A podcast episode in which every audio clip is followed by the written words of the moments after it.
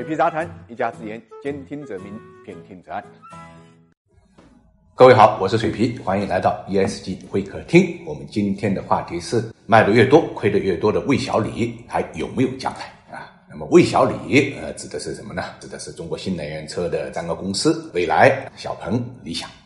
那么这三家公司呢，都已经在海外上市了，而且最近呢，也都在香港呢同步挂牌了啊，所以啊，投资者还是比较关心的啊。那么我们看到最近啊，咱们这个一季报都差不多公布了，我们就发现一个特点：销量越大，公司啊亏损越多。从交付情况来看呢，三家新概念车啊，都是交付了接近十万，最多的小鹏是九万八啊。它增幅是二百六啊，蔚来是九万一千四，增幅是一百零九啊，理想交付了九万多一点点，它的增幅是一百七十七。那从营收来看呢，数量最大的还是蔚来啊，是三百六十亿，增幅是百分之一百二十二。其次呢是理想，营收是二百七十亿左右啊，增幅是一百八十五。小鹏的营收是二百零九亿，但它的增幅是最大的，是百分之二百五十九。成长的烦恼到今天呢，实际上还是没有消除的。这个烦恼就是亏损。三家去年的亏损合计大概是九十亿左右。理想的亏损是最少的，是三点二亿啊。那么未来的亏损呢，大概四十亿左右啊。那么小鹏亏的最多，四十八亿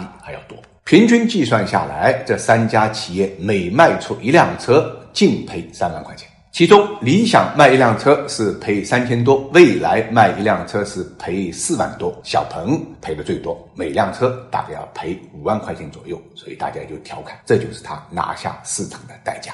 值得注意的是，这种亏钱卖车的现象呢，在呃魏小李身上短期还是无法结束的啊。从过去的几年来看，呃三家车企的亏损总额啊。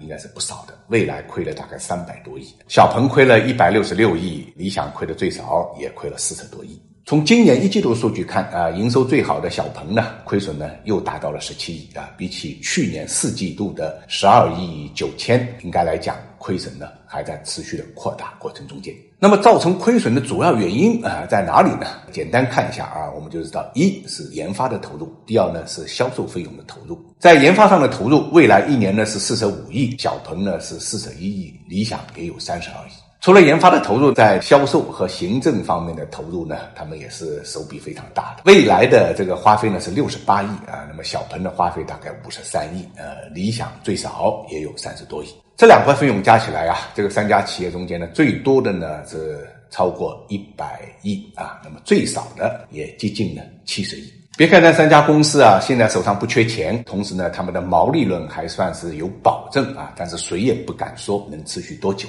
因为在新能源车这个市场上面，魏小李呢，这是代表性企业啊，但是绝对不是头部企业。从数据看呢，比亚迪、上汽通用五菱跟特斯拉是稳居了国内新能源车的前三位。比亚迪的销量是六十万辆左右，上汽通用五菱是四十三万辆，特斯拉是三十二万辆。也就是说，仅一个特斯拉就是魏小李全部产量销量的总和。那比亚迪去年挣了三十亿左右的利润，特斯拉呢全年啊在全球的利润大概是五十五亿左右。那么按中国市场的比例来算的话，大家有一个概念是九十多亿人民币。除了新能源车的内卷之外，我们还要看到他们还面临着外部啊传统汽车企业的挑战，奥迪、奔驰、宝马，他们三家上马的新能源车的产能就要超过十万辆啊。这个数字跟魏小李是几乎相当的，所以面临着前有堵截后有追兵啊，这种行业的这个激烈竞争啊，魏小李的未来啊能不能盈利，还真的